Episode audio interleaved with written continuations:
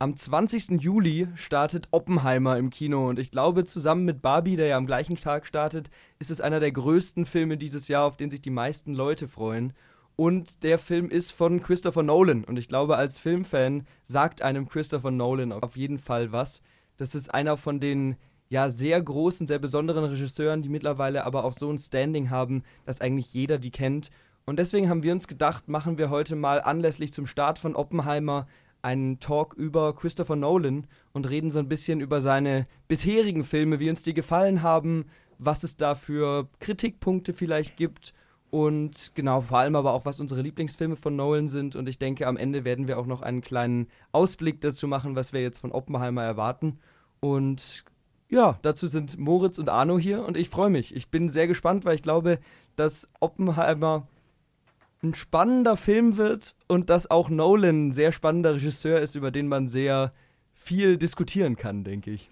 Ja, ich würde sagen, Nolan ist wahrscheinlich von den Mainstream-Regisseuren der größte dieses Jahrtausends, würde ich auf jeden Fall sagen. Also ja, vielleicht noch James Cameron, aber der hat ja schon davor gearbeitet, aber jetzt so von den Regisseuren, die jetzt gerade äh, ja in diesem Jahrtausend neu gekommen sind, würde ich sagen, gibt es nicht mehr so viele bei denen man einfach den Namen nennt und die Leute haben instant Lust, ins Kino zu gehen. Das stimmt. Äh, ja, also glaube ich auch. Ich finde auch Nolan ist so eine Erscheinung, ja fast schon wie so ein Quentin Tarantino, wo halt so Leute, also die normal Filme schauen, jetzt nicht irgendwie Filme total lieben oder da total in der Materie drin sind.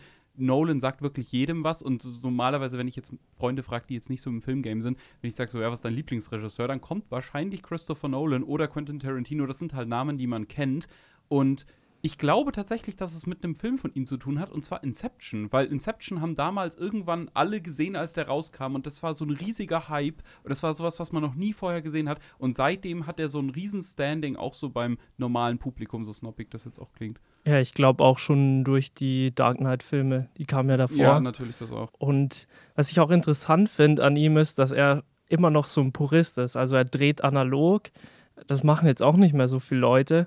Und ich habe äh, mir gestern tatsächlich ein Interview mit ihm angehört und der hat er gesagt, dass er immer sehr koordiniert ist bei seinem Dreh. Das überträgt sich natürlich auch auf seine Filme, aber er dreht äh, immer ein paar Tage weniger als eigentlich vorgesehen und bleibt oft auch unter dem Budget, das eigentlich vorgesehen ist. Und deswegen ist es sehr interessant, wie der, wie der Mann auch seine Arbeitsweise auf seinen Film überträgt. Ja, das, das stimmt und ich finde, bei ihm hat man immer so ein bisschen das Gefühl, er ist eigentlich so ein, so ein Indie-Regisseur, der jetzt die Möglichkeit hat, große Sachen zu machen. Mhm. Weil ich finde, in seinen Filmen, und auf die werden wir später noch zu sprechen kommen, merkt man schon immer, da steckt ein ganz genaues Konzept dahinter. Das sind keine, ich würde jetzt mal sagen, einfachen Blockbuster, sondern mhm. das, da ist immer was Durchdachtes da, da ist irgendeine eine Idee oder ein großer Plan dahinter. Mhm. Und das sind auch oft ganz, ganz fein durchdachte Sachen und sowas ist jetzt eigentlich nichts, was ich dem aktuellen Blockbuster-Kino äh, eher regelmäßig nachsagen würde. Deswegen ja, sticht er da also raus. Also ja, würde ich dir zustimmen. Ich finde auch immer so interessant, so Denis Villeneuve würde ich da vielleicht noch nennen, wo der jetzt wirklich ein Riesenbudget bekommt, um seine originelle Idee ja. dann halt zu verwirklichen. Und da ist Christopher Nolan eben auch einer von, weil normalerweise werden halt diese riesigen Budgets von 200 Millionen oder mehr sogar noch, werden halt vor allem dann so an so Marvel- oder Star Wars-Projekte gegeben, wo man weiß, die spielen wahrscheinlich eine Milliarde ein, weil das sind halt riesen Blockbuster, das ist aber eher ein Event und nicht so dieses, dieser neue, originelle Stoff. Und das finde ich halt immer toll bei Nolan zu sehen, dass man halt mal sieht, wenn so ein Filmemacher, der wirklich kreativ ist, wirklich freie Hand bekommt und das Budget, was schafft er eben damit? Und das ist wahrscheinlich auch, kann ich jetzt schon mal vorwegnehmen, für mich, ja, das, das, das Interessanteste für mich an Oppenheimer. Ich will einfach sehen, was er da aus, aus dieser Story gemacht hat und, und mit diesem Budget und auch mit den Schauspielern gemacht hat. Ja, das ist ein ganz wichtiger Punkt, weil es einfach eigener Stoff ist und du hast nicht wieder den x-ten Teil von irgendeiner Reihe oder da ein Spin-off oder so, und die können ja auch gut sein, aber es kommt jetzt einfach ein Film auf uns zu, wo wir nicht richtig wissen, was das ist. Mhm. Also der, der, der Stoff ist neu, die Geschichte, gut, wenn man sich historisch auskennt, kennt man die ein bisschen, aber es ist was, was so noch nie auf der Leinwand erzählt worden ist und was auch mit nichts anderem zusammenhängt, was schon mal auf der Leinwand erzählt worden ist. Deswegen wird es spannend, aber ich glaube, zu Oppenheimer können wir ja am Ende vom Podcast nochmal mhm. ein bisschen, bisschen genauer was sagen. Vielleicht fangen wir jetzt einfach mal auf eine positive Note an und fangen mit unseren Lieblingsfilmen von Nolan an. Ich weiß nicht, wer von euch möchte anfangen? Ich lasse dir gerne den Vortritt. Also. Okay, also ich habe direkt mal den Film genommen, den wahrscheinlich die meisten spalten wird. Und es ist Tenet. Tenet, äh, der kam 2020 raus, genau in der Zeit, als es mit Corona so richtig krass war und sich eigentlich auch keiner ins Kino getraut hat. Deswegen hat dieser Film auch nicht wirklich gut performt in den, in den Kinokassen.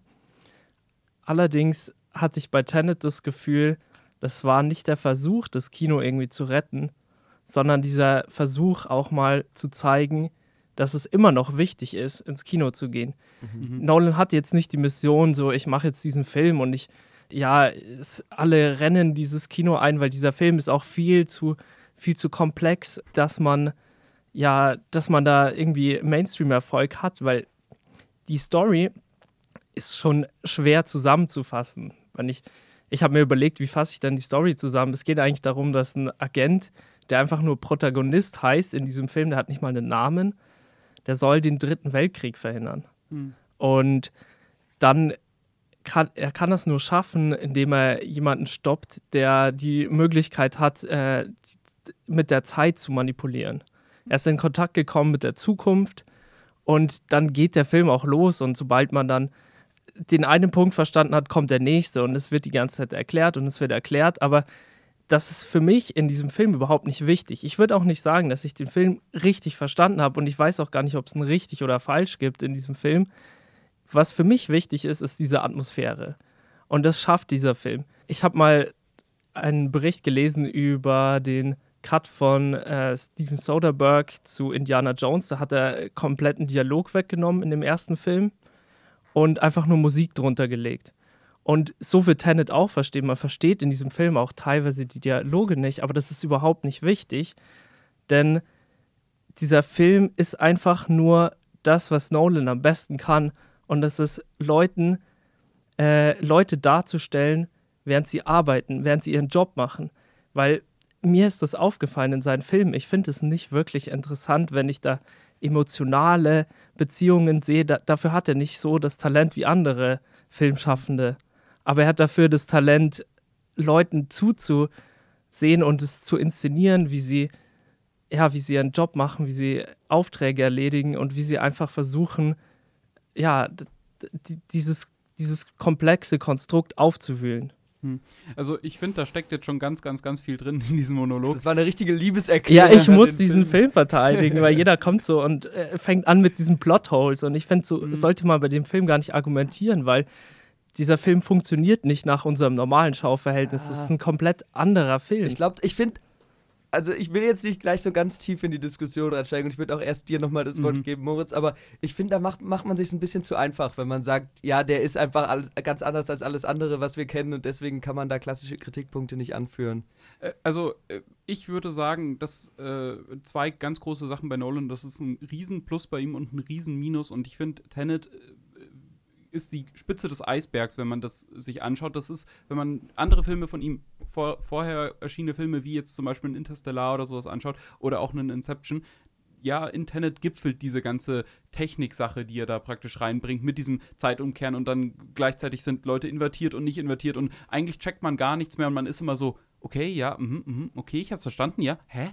Ah, nee, doch, ah ja, okay, mh, und es, es ist halt immer die ganze Zeit dieses Hin und Her und ich finde, in Tenet ist es ist es an einem Punkt gelangt, wo es halt so wirklich der große Mainstream nicht mehr versteht. Also wo dann wirklich die Leute einfach abschalten und sagen, ja, ich lasse mich jetzt davon berieseln und genieße die Show, aber ich versuche gar nicht erstmal das nachzuvollziehen, weil dieses, dieses Technik-Ding, das Nolan immer in seinen Filmen hat, vor allem was mit Zeit zu tun hat, das hat man ja schon in Interstellar und Inception relativ gut gesehen, das, das ist ein viel wichtigerer Fakt in seinem Film als jetzt die Charaktergeschichten. Und ich finde, äh, Christopher Nolan ist ein großartiger Blockbuster-Regisseur für diese komplexen Themen, aber überhaupt kein Charaktererzähler. Die, also man, in Tenet ist es ja praktisch auf den Gipfel getrieben. Der, der Protagonist heißt nur Protagonist. Es, der hat nicht mal mehr einen Namen. Und es geht wirklich nur noch um diese Technik und diese verworrene Story, die sich darum spinnt. Und ich habe das total genossen. Ich weiß, David hat da ein bisschen eine andere Meinung zu.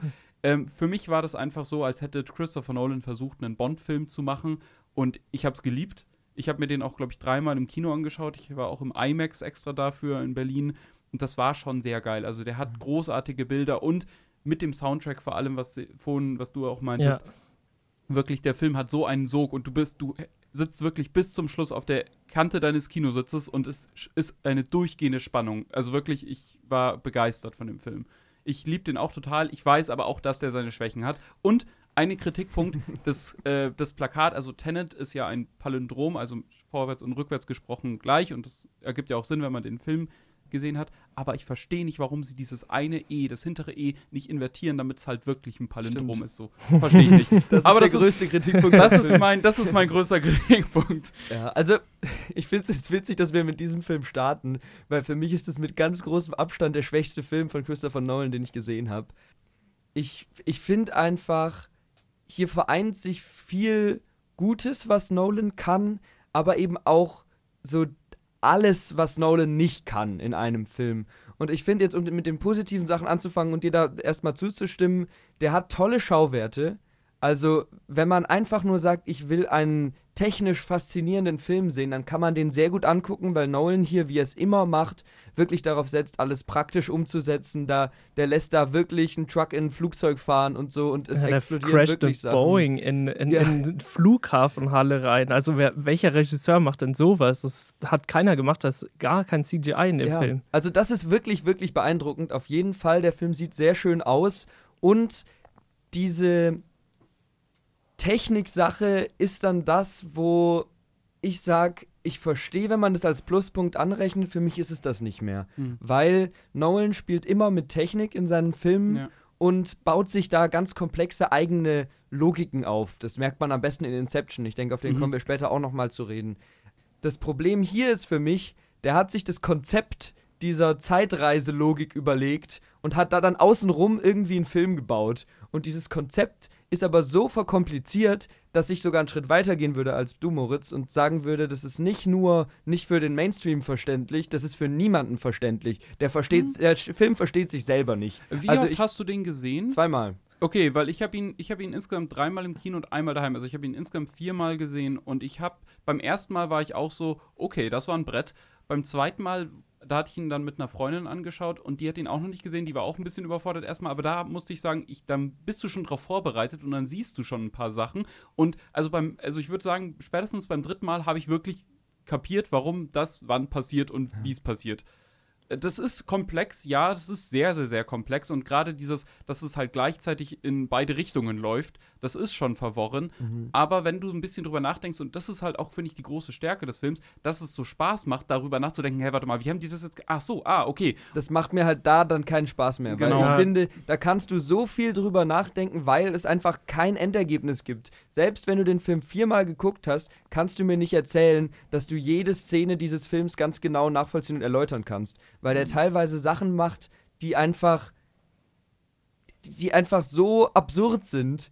Und normalerweise finde ich das ja gut, wenn Filme so eine Absurdität haben, aber hier ist es einfach auf so einem Level, dass ich mir, dass mir das irgendwann egal ist, dass irgendwann einfach nur alles so vor sich hinfließt. Mhm. Und selbst wenn ich bei dem Punkt jetzt euch dann zustimme und sage, okay, die Technik äh, kann ich akzeptieren, mir macht es Spaß, ich akzeptiere das einfach so, wie es ist, auch wenn es für mich nicht logisch schlüssig ist, dann hat der Film trotzdem ansonsten halt nichts, was mich abholt. Die Story selbst ist sehr austauschbar. Das ist äh, eine ganz normale Action-Thriller-Story. Und die Figuren, was du sogar ein bisschen positiv dargestellt hast, sind für mich sowas von egal, dass ich finde, so kann kein Film funktionieren. Aber das sollen sie ja auch. Ja, Also, ja, aber ich meine, ich kann auch sagen, in einem Film soll jeder sich langweilen. Und trotzdem macht es das nicht zu einem guten Film, wenn jeder sich dabei langweilt. Das ist jetzt natürlich ein extremes Beispiel, aber ich finde einfach einen Film mit Figuren erzählen, die keine Namen haben, die keine Emotionen haben, die für mich keinen Identifikations- oder Anknüpfpunkt haben, außer vielleicht zu sagen, ja, der kommt auch neu in diese Welt, der fühlt mit mir in der Welt. Mhm. Ich finde, da würde ich dir das aber, reicht mir nicht. Also ich würde dir widersprechen, also erstens das mit den Emotionen, da würde ich dir definitiv widersprechen, das wird schon gezeigt und ich Das wird gezeigt, aber ich fühle das nicht. die ganzen, die ganzen Figuren sind, finde ich, unfassbar charismatisch in ihren Rollen. Also ich dieser Film hat mir gezeigt, was für ein geiler Schauspieler Robert Pattinson ist, wie sehr ich mich auf The Batman freue und dann auch retrospektiv ein paar andere Filme von ihm angeschaut habe, die richtig, richtig, richtig gut sind. Die alle also, besser sind als der. Robert Pattinson hat natürlich eine Präsenz. Gute Schauspieler haben eine Präsenz und die funktioniert hier auch. Genauso wie Aaron Taylor Johnson in dem Film mhm. eine Präsenz hat mhm. oder, ähm, ist mir gerade sein Name entfallen, der Antagonist. Kenneth Branagh. Kenneth Branagh. Kenneth Branagh. Das ist mein Kritikpunkt an dem Film. Ich finde, ich bin absolut kein Kenneth Branagh-Fan und ich weiß auch nicht, warum Nolan denn jedes Mal in seinen Filmen drin hat. Ich finde, er ist ein guter Schauspieler. Sein russischer Akzent ja, okay. ist so furchtbar und ich weiß auch nicht, warum das sein muss. Aber das ist auch dieser Punkt, weil Nolan einfach, das ist der bondhaftigste Film, den er machen konnte. Für mich ist es gar nicht wichtig, den Film überhaupt zu verstehen. Für mich ist es eigentlich eher wichtig, den Film zu fühlen. Und es gibt ja auch diese Szene, in der die Wissenschaftlerin zu dem Protagonisten sagt, ja, man soll den Film überhaupt oder man soll die Handlung hier überhaupt nicht hinterfragen. Man soll es fühlen. Und da ist eben dieser Punkt. Entweder man fühlt es oder man fühlt es nicht. Genau. Und deswegen mag ich diesen Film und ich kann es aber auch voll verstehen, dass man den Film nicht mag. Das ist, für mich ist das wie so ein, ja, John Woo-Film, so ein Face-Off. Entweder man, man glaubt es, dass äh, Nick Cage und John Travolta ihre Gesichter tauschen können, mhm. oder man glaubt es nicht. Und wenn man sich darauf mhm. einlässt, dann macht dieser Film auch Spaß. Und dieser Film fängt halt einfach auch schon so geil an. Also diese Opernhausszene mhm. mit diesem Bombast. Ich, mir ist auch aufgefallen, Nolan hat so ein Talent dafür, wie er Filme anfangen lässt. Es sind, eigentlich geht jeder Film von ihm mit so einem Knall los, wie, mhm. wie in einem guten James Bond-Film, wie, ja. wie zum Beispiel in Casino Royale, wo diese Verfolgungsjagd ist. Und Nolan fängt fast jeden Film wirklich mit, mit so einer echt spektakulären Szene an und in Tenet toppt er das nochmal, würde ich mhm. sagen. Ich, ich hatte da gestern, also ganz zufällig, ich habe einen Podcast gehört und da ging es unter anderem ganz kurz äh, am Rande auch um Nolan. Äh, es ging eigentlich um Alien, aber auch um no. Nolan eben. Wusstet ihr, dass Christopher Nolan tatsächlich dafür bekannt ist, dass, wie er seine Filme abdreht, tatsächlich will, dass die Leute gar nicht alles verstehen? Also nicht, nicht jetzt äh, inhaltlich, sondern tatsächlich ähm, so äh, akustisch. Ähm, das ist für ja. diese Opernhausszene. Ja. Die schreien da alle durcheinander, die ganze Zeit wird geschossen, du hörst eigentlich gar nichts mehr, du kapierst nichts, weil dieses das so ein Chaos ist. Und das ist aber auch von ihnen gewollt. Er will, er will genau das, was du vorhin gemeint hast, Leute bei der Arbeit filmen. Da checkt man nicht immer alles, sondern es geht halt mehr darum, dass man diesem, diesem Team oder diese, diesem Ensemble praktisch dabei zuschaut, wie sie ihre Aufgabe erledigen. Und da muss man nicht jedes einzelne Wort verstehen, da muss man auch nicht jede einzelne Handlung verstehen, sondern es geht halt um dieses Zusammenspiel. Mhm. Und ich finde das schon bezeichnend für ihn ein bisschen. Auf jeden Fall. Also ich glaube auch, dass dieser Punkt, den du, Arno, eben gesagt hast, mit der Stimmung, dass das bei diesem Film von Nolan so ziemlich das Wichtigste ist. Entweder der holt dich einfach durch diese Atmosphäre, die der versucht aufzubauen, ab, oder er tut es eben nicht. Und wenn er es nicht tut, dann ist es ganz schwierig, mit diesem Film was anzufangen. Und wenn er es tut, dann ist es ein ganz spaßiger, toller Film. Mhm. Und das ist halt, deswegen spaltet der, glaube ich, auch so, weil das ist ja echt, ich glaube, ich würde jetzt mal behaupten, das ist der Film von Nolan, der die Meinungen am meisten auseinandertreibt. Bei vielen Filmen ja. sind sich die Leute einig, ähm, vielleicht bei seinem Frühwerk nochmal ein bisschen anders, aber hier ist es wirklich so, die meisten mögen den entweder sehr, sehr gerne oder mögen den halt gar nicht. Ja, mhm. weil ich habe das Gefühl, so Film, äh, ja, wie man Filme rezipiert, ist schon immer stark auf Handlung und Plot getrieben. Und oftmals wird dann ignoriert, ja, manchmal muss der Film einfach nur atmosphärisch gut sein. Also bei Indie-Filmen wird es dann auch akzeptiert, wenn man Terence Malick-Film schaut, da ist ja auch keine Handlung, da werden auch nur Bilder gezeigt. Aber das finden die Leute dann toll und ich denke mir, warum muss man das nicht in einem Blockbuster auch können? Ja, also man muss man, es halt können. Man und muss es können, das genau. Muss halt funktionieren. Das ist das Ding. Also ich kann auch voll verstehen, dass sich, dass sich Leute da ja denken, boah, was, was soll das eigentlich? Was, was erzählt er mir da? Und ich verstehe überhaupt nichts, ich komme überhaupt nicht mit, weil der Film springt auch die ganze Zeit und es ist auch viel Exposition äh, einfach betrieben und man reduziert ja dann auch so ja Charakterentwicklung, aber das braucht der Film für mich eben auch nicht, wie wir jetzt auch schon ja. gesagt haben. Und deswegen, ja, es, es ist auch nicht mein Lieblings-Nolan-Film, aber es ist wirklich der Film, der mich so, wo ich oft drüber nachdenke und mir denke, mhm. okay, was, was wollte er da mit dem Film? Und ich finde es super interessant, was er da letztendlich gemacht hat und geschaffen hat. Mhm. Also ich würde da zustimmen, ich glaube, man lässt sich entweder auf diesen Film ein und dann zu 100 Prozent ja. oder man macht es nicht und dann bietet der Film aber auch extrem viel Angriffsfläche. Auf jeden Fall, ja. Ähm, ich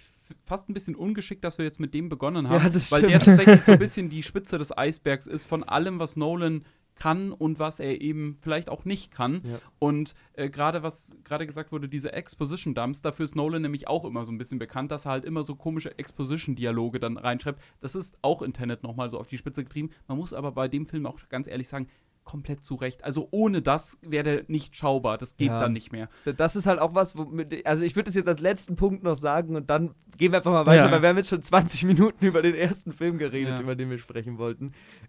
Ich, ich habe mit Exposition immer große Probleme. Mhm. Also ich finde, ein Film braucht natürlich einen Rahmen, in den er gesetzt wird, aber ein guter Regisseur schafft es, diesen Rahmen zu setzen, ohne dass da eine Figur steht und mir erklärt, wie der Film Ja, funktioniert. aber wie willst du das Und denn dort das zeigen? kannst du da nicht machen und deswegen ist dieses Konzept meiner Meinung nach nicht geeignet, um da so einen Film draus zu machen. ja. Aber wie gesagt, das ist sehr Geschmackssache und ich glaube, wir werden uns jetzt bei den nächsten Filmen wahrscheinlich auch ein bisschen einiger sein. Das glaube ich auch. Dann David, mach du doch mal weiter. Nee, Moritz. David, machst du Ich mach weiter, weiter. Okay. Also mein äh, Lieblingsfilm von Nolan ist ein bisschen älter. Der ist von 2006. Es ist nämlich The Prestige. Hm. Ich bin ein riesengroßer Fan von, von The äh, Prestige, weil Nolan da einfach mal ein bisschen von dem weggeht, was ihn typisch ausmacht. Zumindest meiner Meinung nach. Das ist ein Mhm. Film, da geht es um zwei äh, Magier, die im, was ist das für eine Zeit? 30er, 40er vielleicht? Oder ein bisschen später? Mm, ja, ich ehrlich gesagt, ich habe mich da auch immer gefragt, wann Ich der eigentlich genau spielen glaub, soll. Spielt das, kommt da nicht irgendwie diese Tesla-Spule Nico, auch Nikola vor? Tesla kommt auch. Genau, weil dann müsste das eigentlich so im späten 19. Jahrhundert sein. Es kann Ja, auch sein, dass es ich im auch. späten 19. Jahrhundert stattfindet. Auf jeden Fall zwei äh, Magier, die ursprünglich miteinander zusammen auftreten und Shows machen und dann aber nach und nach so eine Feindschaft entwickeln. Und es geht einfach darum, wie die sich gegenseitig gegeneinander ausspielen, wie sie äh, verschiedene Zaubertricks aufbauen. Man fiebert die ganze Zeit mit und überlegt sich, wie funktioniert dieser Zaubertrick jetzt und wie haben sie das jetzt gemacht und so. Und ich, ich, ich habe einfach jedes Mal Spaß mit diesem Film, weil da so viele kleine Details drin stecken, die man dann erst beim zweiten oder dritten Gucken findet oder so. Hm. Trotzdem versteht man ihn aber auch schon beim ersten Gucken. Ja. Und dann sind da auch noch zwei ganz äh, charismatische Schauspieler, die da gegeneinander antreten, nämlich einmal Christian Bale und Hugh Jackman, Mhm. die da einfach so cool zusammenspielen. Also ich könnte wahrscheinlich eine Stunde lang über diesen Film schwärmen, aber würde mich sehr interessieren, habt ihr den gesehen und Ja. wie hat der euch gefallen? Ja, ist leider schon zu lang her, dass ich den gesehen habe. Ich, ich habe den, ich will den unbedingt wieder gucken, Mhm. weil ich fand den, ich habe den auch zweimal gesehen, aber ich habe den halt einfach jetzt vergessen. Es ist schon, glaube ich, fünf, sechs Jahre her, dass ich das letzte Mal gesehen habe. Was ich aber cool fand, war eben dieser historische Aspekt. Weil das hat er, glaube ich, dann sonst nur in Dunkirk gemacht Mhm. dass er Filme in der Vergangenheit inszeniert hat. Und da, weil ich habe auch gelesen, dass er an der Universität englische Literatur studiert hat und da komm, kommt es auch so ein bisschen raus. Ja. Diese Liebe für, für diese Zeit und, und für das Historische und da schafft er auch, ja, so einen Rahmen zu kreieren. Und ich finde es schön, dass er den Film in dieser Zeit ansetzt. Äh, also ich habe den auch jetzt vor einiger Zeit schon gesehen. Äh, ich mag den aber auch total. Also es gehört auch zu meinen Top-Nolan-Filmen.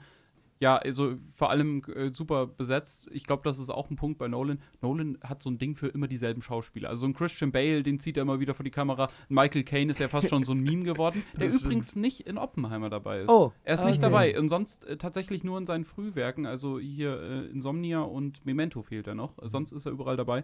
Ähm, ja, nee, also super charismatisch besetzt. Ich fand die Story toll. Ich muss sagen, ich bin immer so ein bisschen, also ich liebe den Film, aber ich bin mit dem Ende nicht so ganz zufrieden. Finde Also- ich sehr nachvollziehbar. Das Ende bringt da Elemente in den Film, mit denen man eigentlich nicht rechnet. Und Genau, und das hätte Ja. ich auch nicht gebraucht an der Stelle. Das war für mich so der Punkt, wie, den habe ich auch immer wieder bei Indiana Jones. Ich liebe Indiana Jones, aber, also die Originaltrilogie, alles, was danach kam. Hm. Äh, aber wenn dieses übernatürliche Element dazu kommt, dann, dann verliert es mich ein bisschen, muss ich sagen. also ich, ich finde es sehr, sehr nachvollziehbar. Ich mochte halt an diesem Film, dass er eigentlich die ganze Zeit andeutet, auf was es hinausläuft. Du Mhm. checkst es aber erst ganz am Ende. Ja. Und das ist so cool, weil wenn du den dann beim nächsten Mal guckst, dann merkst du, ach, hier ist schon eine Anspielung und da steckt Mhm. schon was drin, was darauf hindeutet, was am Ende passiert. Wir spoilern das jetzt natürlich nicht, allgemein sind wir ja spoilerfrei hier. Aber da, das hat es so faszinierend gemacht, weil da eben diese Detailliebe für mich so drin ist, die dann später bei den Nolan-Filmen und unter anderem eben bei Tenet für mich so ein bisschen verloren gegangen ist, weil ich da dann mhm. gedacht habe, es ist einfach dann so kompliziert und ein so ein großes Konzept, was im Fokus steht. Und das hier ist, vielleicht gefällt er mir deswegen auch so gut, das ist kein Konzeptfilm von Nolan. Es ist nicht so, es ist eine Idee und darum bauen wir einen Film, ja. sondern der hat ganz viele Ebenen und der hat auch das, was man Nolan eigentlich oft abspricht, nämlich emotionale Geschichten. Ja, also die stimmt. Geschichten dieser beiden Magier funktionieren beide total gut und ich fühle total mit denen mit und deswegen bringe ich den auch immer an, wenn gesagt wird, Nolan kann keine Figuren inszenieren, weil mhm. das kann er hier für mich schon. Das würde ich dir recht geben, aber vielleicht bei Interstellar noch. Ja. Ähm, aber ansonsten muss man sagen, hm, also, äh, also wenn es ist nicht seine große Stärke. Es ist nicht seine Fall. große Stärke und darum baut er auch nicht seine Filme, weil auch in dem Film würde ich sagen, es sind zwar emotionale Figuren, also ja, da würde ich dir recht geben, aber das, ja, das Hauptding dieses Films ist dieser, dieser Contest Natürlich. und auch wieder dieses Gimmick, äh, wie kann man mit Technik praktisch ja. sich noch weiter irgendwie äh, nach vorne pushen und das ist, würde ich sagen, schon das Zentrum des Films und diese Charaktergeschichte funktioniert aber nebenbei, was jetzt zum Beispiel bei einem Tenet überhaupt nicht der ja. Fall ist. Also die ist auf jeden Fall mit drin und die ist eine Komponente, die den Film für mich besser macht. Ja, das ist nicht der Fokus des Films, aber die funktioniert sehr gut. Und mhm. ja, das ist auch so ein bisschen, ich will jetzt nicht sagen Geheimtipp, weil kein Film von Nolan ist wirklich ein Geheimtipp, aber ich habe das Gefühl, das ist einer, der immer noch so ein bisschen so in der zweiten Reihe läuft. Mhm. Gerade auch in der Mainstream-Wahrnehmung, wenn du auch zu Recht sagst, da sind halt hier Tenet, die Dark Knight-Filme und Interstellar und vielleicht noch Inception, die ganz großen. Ja. Da ist, geht der immer so ein bisschen verloren. Das finde ich eigentlich sehr schade, weil das ein ganz, ganz schöner Film ist mhm. irgendwie. Es gibt sogar einen Nolan-Geheimtipp. Ich weiß nicht, habt ihr mal Following gesehen? Das ist sein erster Film. Genau, äh, der hat so eine ganz eigenartige Lauflänge, irgendwie 70 Minuten oder ja. sowas. Den gibt es, soweit ich weiß, auf YouTube. Echt? mal schauen. Also ich habe den vor Jahren mal gesehen, ja. Ja, das war noch so ein, glaube ich, Studentenfilm von mhm. ihm. Der hat, hat er gesagt, der hatte 3000 Pfund Budget. ja. Und den hat tatsächlich schon seine Frau produziert. Ja. Also der arbeitet mit seiner Frau und auch seinem Bruder, der zusammen ja. mit ihm Drehbücher schreibt, äh, schon seit Anfang an zusammen. Und das ist auch interessant. Finde ich schön, dass er da schon noch so ein bisschen geerdet ist. Ja. Das stimmt. Ja, Following habe ich leider noch nicht gesehen. Genauso wie Insomnia. Das sind mhm. die beiden Filme, die mir von ihm noch fehlen. Den habe ich gesehen und ich dachte mir so, wow, ähm, dass Al Pacino in seinem quasi Ach, Regiedebüt ja. dabei ist, Krass. in der Hauptrolle. Und der hat auch eine komplexe Rolle. Also ich denke, Al Pacino hatte Bock auf diese Rolle. Ich mhm. bin jetzt nicht der größte F äh, Fan dieses Films, der ist so ein bisschen an mir vorbeigezogen. Ich fand, der war so okay. Also, er war okay, die, ja. Die anderen Nolan-Filme stechen definitiv mehr raus. Ich würde sagen, es ist der schwächste Nolan für mhm. mich, aber das ist, liegt mehr daran, dass er halt einfach keine schlechten Filme ja. gemacht hat, meiner Meinung nach. Also, Und es ist natürlich, ich habe ihn jetzt nicht gesehen, aber es ist ein Erstlingswerk. Ja. Und bei Erstlingswerken, finde ich, muss man immer noch mal ein bisschen offener rangehen. Mhm. Also. Ja, also dafür ist er gut, dass es jetzt so der quasi Debütfilm ist, wenn wir jetzt den anderen Film mal ignorieren. Mhm. Es ist halt so, ich finde, der Film hatte so ein bisschen so, ja, so ein bisschen Hannibal-Vibes. Also es war eher so ein, so ein Krimi-Thriller, also ohne irgendwelche ja, High-Concept-Sachen mhm. und das kam Ach, dann. Dann gefällt er mir wahrscheinlich. ja, also der ist durchaus sehenswert. Ich würde den auch nochmal mit anschauen. Also ich habe den auch zu Hause. Ich ah, finde, das ist ein gut. guter Film, aber ähm, der, der hat noch nicht so dieses Nolan-eske. Ja. Das mhm. kommt dann spätestens mit Memento, wenn er dann wieder anfängt mit Zeit rumzuspielen. Ja. Ich weiß nicht, wollen wir zum nächsten Film kommen oder? Ich würde sagen, kommen wir zum nächsten Film. Äh, bei mir ist es jetzt so ein bisschen ein Stechen und ich hatte, ich hatte mir diese Entscheidung irgendwie aufgehoben, weil ich dachte, ach, vielleicht nimmt mir einer von euch die Entscheidung ab und sagt halt einen der Filme, dann nehme ich den anderen. Aber nein, es ist nicht passiert. Ähm, ich würde sagen, dann würde ich jetzt mit Interstellar weitermachen.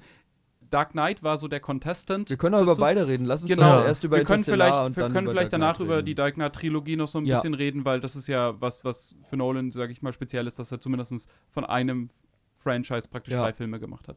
Genau. Interstellar, ähm, ich weiß gar nicht, ob ich dazu so noch so viel erzählen muss. Die Erde ist aus äh, mit Rohstoffen, es gibt kein Essen mehr. Ähm, ich glaube, äh, irgendwie Mehlbrand oder irgendwelche Milben zerfressen den ganzen Mais und es wird eine interstellare Raummission gestartet, die äh, neue Welten entdecken soll, auf denen die Menschen vielleicht siedeln könnten. Und ähm, der Hauptcharakter, gespielt von Matthew McConaughey, glaube ich, heißt er? Ja. Äh, genau, äh, ist eben auf dieser Mission und äh, sie fliegen äh, mit ihrem Raumschiff zu verschiedenen Planeten und kommen dabei, also nur so ist diese interstellare Raumfahrt überhaupt möglich durch ein Wurmloch, also ein schwarzes Loch und kommen dann praktisch irgendwie in eine andere Galaxie. Und durch diese Reise durchs Wurmloch ähm, vergeht die Zeit für die Astronauten dort anders. Und auf der Erde vergeht viel mehr Zeit, für die Astronauten weniger. Und da wird die ganze Zeit auch bei verschiedenen Planeten immer wieder mit diesem Konzept gespielt, was macht Gravitation, was, äh, äh ja. wie wirkt sich das eben auf den, auf die, auf Zeitdilatation, glaube ich, heißt es, ähm, aus. Und ja, mit diesem Konzept wird die ganze Zeit gespielt. Ich fand es einfach erstens großartig, diesen, diese, so eine, so eine Science-Fiction-Story, was sowieso mein Lieblingsgenre ist an sich, so eine geerdete, erstmal geerdete Science-Fiction-Story mit so einem Riesenbudget zu sehen, mhm. ähm, mit so tollen Schauspielern und äh, mit diesem besonderen Kniff eben, was Nolan da einbaut mit dieser Zeit. Ich weiß nicht, äh, seid ihr Interstellar-Fans? Ich finde nämlich auch, dass es ein Film, der so ein bisschen polarisiert, weil es gibt viele Leute, die sagen, ich habe den Film geliebt und dann beim Ende bin ich ausgestiegen. Für mich funktioniert komischerweise das Ende dort was bei Prestige eben nicht funktioniert, weil der sich dann auch so ein bisschen, naja, von diesem, von dieser extremen Logik, sag ich mal, entfernt irgendwo. Äh, hat das für euch funktioniert? Mögt ihr den? Ich weiß nicht, was ist eure Meinung? Mich hat er leider emotional nicht so abgeholt, mhm. weil ich hatte das Gefühl, er wollte noch diese emotionale Ebene, die im Tenet jetzt nicht hat, mhm. erreichen. Ich fand ihn atmosphärisch natürlich wieder stark und ich habe auch gemerkt, ja, Nolan liebt halt Ridley Scott-Filme. Mhm und auch 2001 und der Film hat auf jeden Fall für Sci-Fi unglaublich viel getan. Mhm. Ich fand auch, das war, ich bin kein Hans Zimmer-Fan, aber das war mein, glaube ich, Lieblingsscore von ihm in dem Film. Absolut, ja. Und diese Szene da, als sie durch dieses Maisfeld fahren, mhm. die ist fantastisch. Deswegen, ich glaube, ich muss diesen Film genauso wie Prestige nochmal gucken. Ja. Und ich habe auch Lust, den nochmal zu gucken.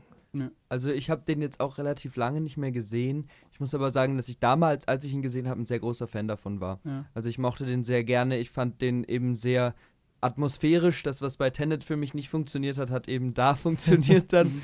ähm, und auch die, die Idee, wie hier mit Technik umgegangen wird und wie hier eben gesagt wird, wir fuchsen uns da wirklich rein und dieses Zeitkonzept überlegen wir und durchdenken wir das finde ich ist hier so richtig gut gelungen. Ich kann dem die ganze Zeit folgen, es ist trotzdem komplex und es ist einfach was ganz Besonderes, was ich so noch nie gesehen habe. Dazu noch die super geilen Bilder.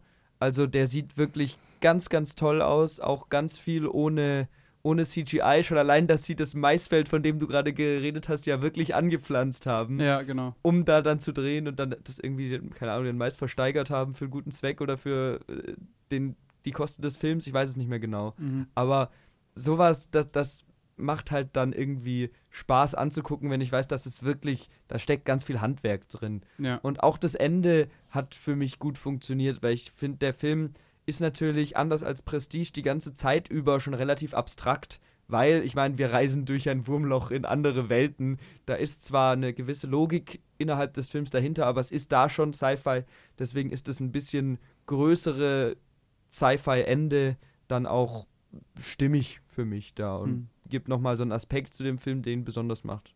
Ja, also ich würde dazu stimmen, ich finde, der ist vor allem super spannend, der Film. Also ja. gerade diese Undock-Szene, äh, an die erinnere ich mich jetzt gerade noch, die ist einfach, also wirklich, das, ich glaube, ich war selten so angespannt im Kino. Ich bin auch tatsächlich in der Corona-Pause, also es gab ja 2020 äh, diesen Lockdown, diesen ersten, ja. und dann haben nochmal im Sommer irgendwie die Kinos kurz aufgemacht. Ja. Und da hat das Cinemax vor allem hat ähm, eigentlich nur ähm, alte Filme gezeigt, weil es kam halt nichts Neues mehr nach und dann lief nochmal die Herr der Ringe-Trilogie im Kino. Da lief eben auch nochmal äh, die Batman Dark Knight-Trilogie, auf die wir dann später noch zu sprechen kommen, im Kino und eben auch Interstellar. Und ich bin so froh, dass ich den nochmal im Kino gesehen mhm. habe, weil dieser Film hat so eine Wucht mit diesem Score vor allem im Kino.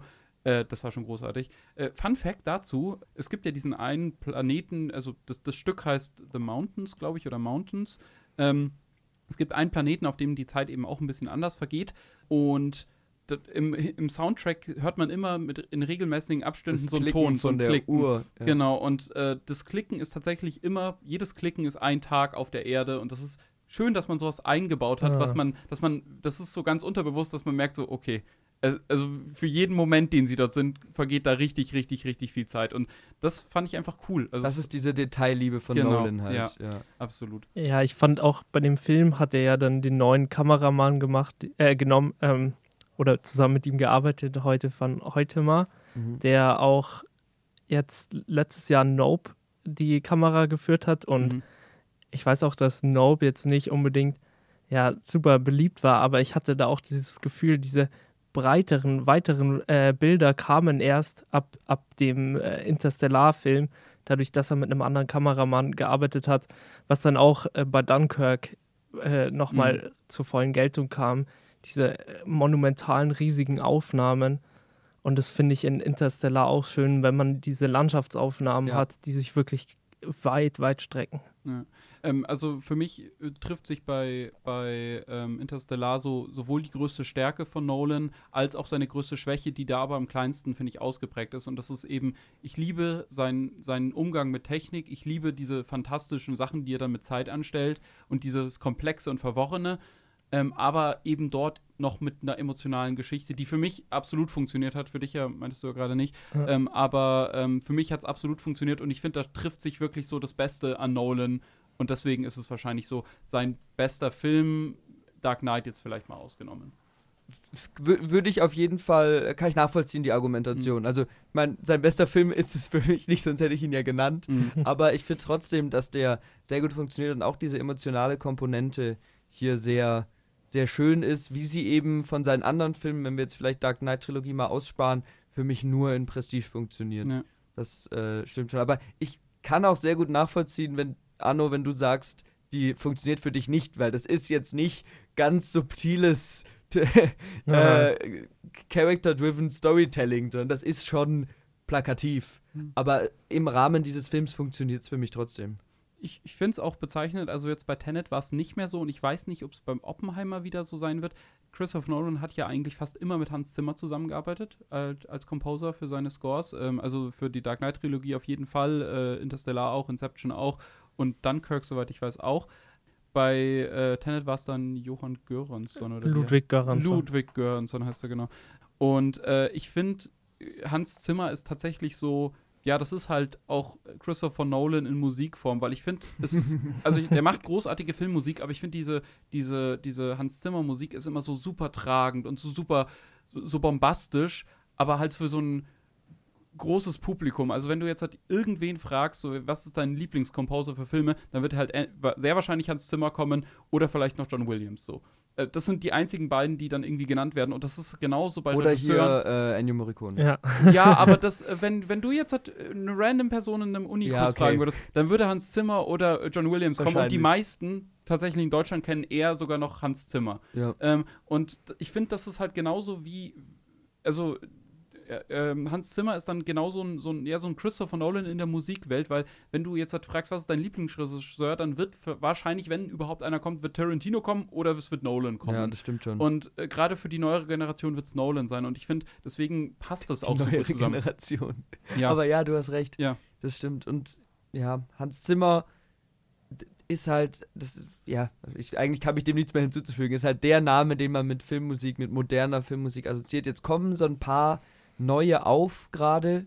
Jetzt eben Ludwig Göransson hat tolle Sachen gemacht. Ist, ist Ludwig Göransson der, der gestorben ist? Nee, das ist Johann Johansson. Das ist Johann Johansson, okay. Ludwig Und Göransson hat auch ähm, The Mandalorian zum Beispiel gemacht. Was auch ein geiler Soundtrack ist. Aber Bear McQuarrie kommt jetzt auch öfter auf, der auch richtig tolle Filmmusik macht. Der hat, glaube ich, The Northman gemacht auch. Also, was ich richtig gut finde, ist Trent Reznor und Atticus Finch. Die, haben, äh, die kommen aus der Band Nine Inch Nails und die haben dann komplett schrägen Soundtrack. Die machen, äh, haben für Gone Girl den Soundtrack gemacht, mhm. der sehr Synthesizer-lastig ist. Dann haben sie für Mank den Soundtrack gemacht, der, mhm. mit, in den sie mit äh, ja, Instrumenten gespielt haben aus den 30er, 40ern. Geil. Und auch Johnny Greenwood, der Gitarrist von Radiohead, der hat den Soundtrack für Power of the Dog gemacht, der fantastisch der ist. Super, ja auch Tom York, der Sänger von Radiohead. Also ich habe das Gefühl, Leute aus Bands kommen mhm. jetzt und zeigen, dass sie auch richtig toll komponieren können. Und das war bei mir auch der Punkt an Tenet, was mir so gefallen hat, weil dieser Wechsel eben kam. Hans Zimmer war weg mhm. und Ludwig Göransson kommt und es ist ein modernerer Klang, den Tenet hat. Das ja. ist dieses Looping, das sind diese Störelemente, das ist dieses Digitalere, was ich, was ich mag, was dann natürlich auch inspiriert ist von Hans Zimmer. Also als ich jetzt, ich habe gestern tatsächlich Dunkirk geguckt, weil ich mhm. den, weil der mir noch gefehlt hat. Und da ist mir auch aufgefallen, wie wichtig er natürlich ist für, für diesen ja, monumentalen Klang. Ja. Aber ich finde schon bezeichnend, dass äh, Christopher Nolan sowohl mit Lu Ludwig Göransson als auch mit Hans Zimmer davor, das sind beides Regisseure, die erschaffen so einen Klangteppich und das ist halt so null nuanciert. Also wirklich so gar nicht. Es ist, es ist halt wirklich in die Fresse. Du kriegst die Musik und diesen, die Bilder wirklich direkt in die Fresse. Ja, das, ist, das, das ist nicht so, das ist nicht so mal ein irgendwie so, ja, fein nuanciert und dass man ganz gezielt nur diese Musik einsetzt, sondern das ist wirklich du wirst halt zugeballert. Aber damit. ein Tenet braucht auch keine fein nuancierte nee. Musik. nein, nein, nein, also, nein, ich, das war auch keine Kritik, ja. aber ich finde, das passt eben sehr gut zusammen. Ja, das stimmt, das stimmt. Also ja. ich glaube, so ein Ramin Javadi und ein Christopher Nolan weiß ich nicht, ob ich die sehen würde, ehrlich ich gesagt. Ich glaube nicht. Also wird ja, für mich nicht so passen. Eigentlich müssten wir mal vielleicht noch ein paar andere aus, aus unserer Your Watchlist-Gruppe zusammentrommeln und mal eine Folge über Filmmusik machen. Oder ja. vielleicht mal ein kleines Special über Filmmusik machen. Mhm. Das wird sich sehr gut anbieten. Schönes Thema. Ja. Naja, aber wir haben ja schon angekündigt, dass wir noch über die Dark Knight-Trilogie reden wollen. Ja. Das können wir ja jetzt auch noch machen. Wie steht ihr zur Dark Knight-Trilogie? Also ich bin ein riesengroßer Fan, ähm, vor allem vom zweiten Teil, also The Dark Knight. Das ist, ist mein Lieblings- Comicfilm und auch einer meiner absoluten Lieblingsfilme insgesamt. Ich habe jedes Mal Angst, wenn ich den anschaue, dass ich den nicht mehr so gut finde und ich finde den jedes Mal noch geiler. Das ist ein, für mich ein perfekter Film, da, da ist wirklich nichts falsch. Ähm, der, ich weiß immer nicht, welchen ich mehr mag, ob ich äh, den dritten, also Dark Knight Rises oder Batman Begins mag. Ich finde, Dark Knight Rises kriegt zu viel Flag und ich neige dann immer dazu, wenn ich einen Film so eigentlich ganz gern mag und der kriegt so ein bisschen Hass, dann schließe ich den immer so ein bisschen mehr in mein Herzen ein, weil ich bin halt die Person, die den mag. Deswegen, da bin ich immer so ein bisschen hin und her gerissen. Insgesamt die einzigen zwei Kritikpunkte, die ich bei der Dark Knight Trilogie habe, ist zum einen die Inconsistency und damit meine ich vor allem, was Gotham angeht. Ich frage mich, warum sie sich nicht einfach ein Konzept für die Stadt überlegt haben und das bis zum Ende durchgezogen haben. Im ersten ist es halt so wirklich so ein bisschen fast so ein Comic Gotham so, wie man das eben auch aus den Comics oder auch aus diesen Arkham-Spielen kennt. Im, Im, zweiten Teil ist es dann Chicago und im dritten dann einfach New York. Und ich frage mich, warum man konnte man sich nicht auf eine Sache einigen. Also das finde ich ein bisschen schade. Ähm, das, das, das ist die eine Sache und die Action-Szenen mit Christian Bale im Batman-Suit, also die, wenn sich Batman mit anderen Leuten praktisch prügelt, gerade im dritten Teil, in den anderen beiden finde ich es nicht so schlimm, aber im, im dritten Teil, es sieht halt wirklich so aus, als würden teilweise die Leute auf den Schlag warten und das ist halt nicht so schnell und ja monumental gewalttätig, wie das später dann du willst teilweise mehr Gewalt. Ich will, ich will dann eher so was sehen wie in The Batman oder meinetwegen auch Batman wie Superman, diese Warehouse-Szene, da geht halt Batman so richtig, ja. richtig, richtig ab und das ist richtig geil choreografiert. Das ist in der Dark Knight-Trilogie nicht so. Da sind nicht die Stärken, dafür diese Thriller-Elemente funktionieren für mich zu 100 Prozent. Ja, ich muss auch sagen, wenn ich jetzt an die Filme denke, dann fallen mir super viele Bilder ein. Ich muss immer an die Anfangssequenz denken von Dark Knight mit dem Banküberfall, mhm. was fantastisch ist. Auch diese Bootszene in dem Film.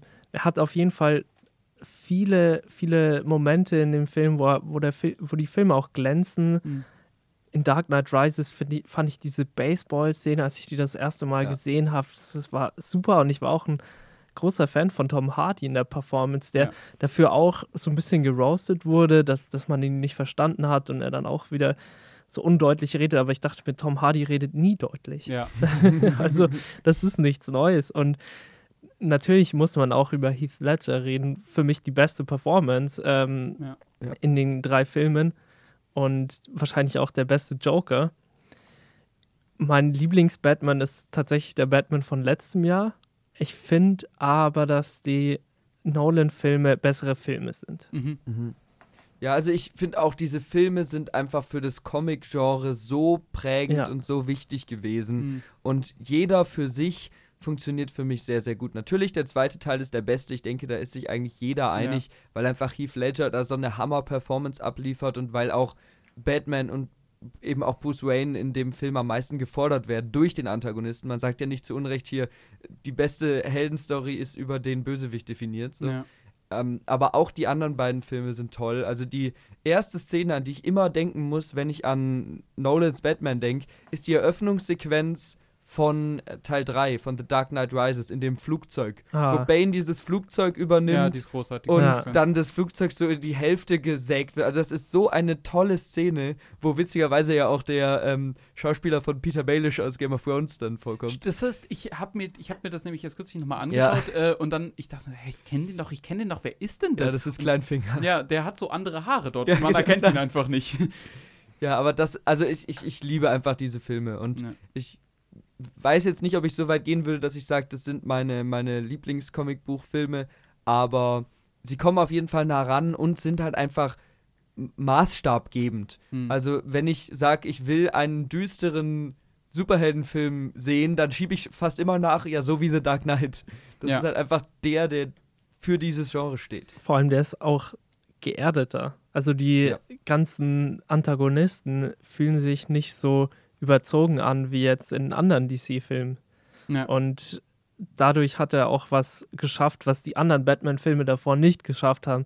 Tim Burton wollte ja so over the top sein, aber dann die ganzen Clooney, Batman und so weiter, die waren ja dann komplett, ja, die, die waren ja lächerlich.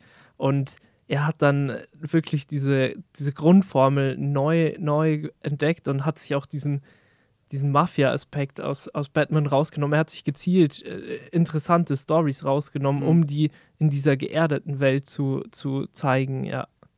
Ja, ähm, also ich finde genau daran krankt auch so ein bisschen vielleicht für mich Batman Begins, ähm, weil gerade die beiden weiteren Teile sind so, ja, so sehr geerdet. Da wird dann alles so minutiös erklärt, wie das, diese ganze Technik funktioniert, die er da hat und wie, ja, äh, und das, das wirkt alles so sehr realistisch und ich finde, der erste ist so mit Abstand der comichafteste, mit diesem Gas, das einem so Angst macht und diesem Zug, der da durch diese gotische Stadt fährt und so. Das weiß nicht, das hat halt, das, das fühlt sich so inconsistent mit der restlichen Trilogie an. Ich finde Batman Begins aber immer noch großartig. Ich Also fand ich- das geil. Also, ich weiß zwar, was du meinst, aber für mich war das nie ein Problem. Das Problem ist, für mich ist ganz klar der zweite der beste und daran messen sich die anderen beiden. Ja. Und da passt halt der erste am wenigsten dazu. Würde ich So. gar nicht sagen. Also für mich fängt dann eher das Problem an, wenn er in Teil 3 plötzlich so ein komisches Flugzeug hat, mit dem er da immer unterwegs ist. Dieses Ja. fliegende Ding, wo ich mir dann denke, das ist eher der Punkt, wo dann dieses ja relativ geerdete, von dem wir eben geredet haben,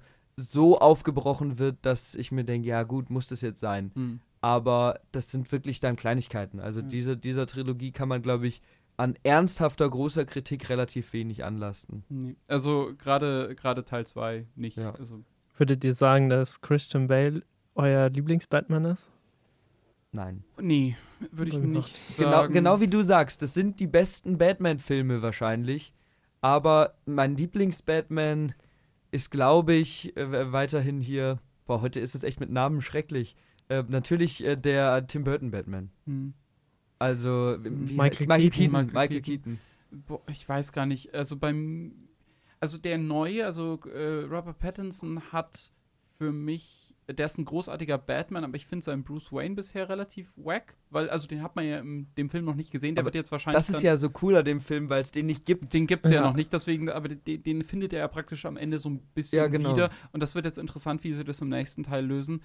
Ähm, auch als Batman großartig, also gerade im Batman wie Superman fand ich tatsächlich Ben Affleck. Ich mochte das, was er da gemacht hat, sehr gerne. Das würde aber, ich finde, das hat in diesen Film gepasst, das passt aber nirgends anders so wirklich rein. Der hat halt einfach schlechte Drehbücher gehabt. Das Mhm. ist schade, weil ich glaube, hinter Ben Affleck als Batman steckt ganz viel Potenzial. Ja.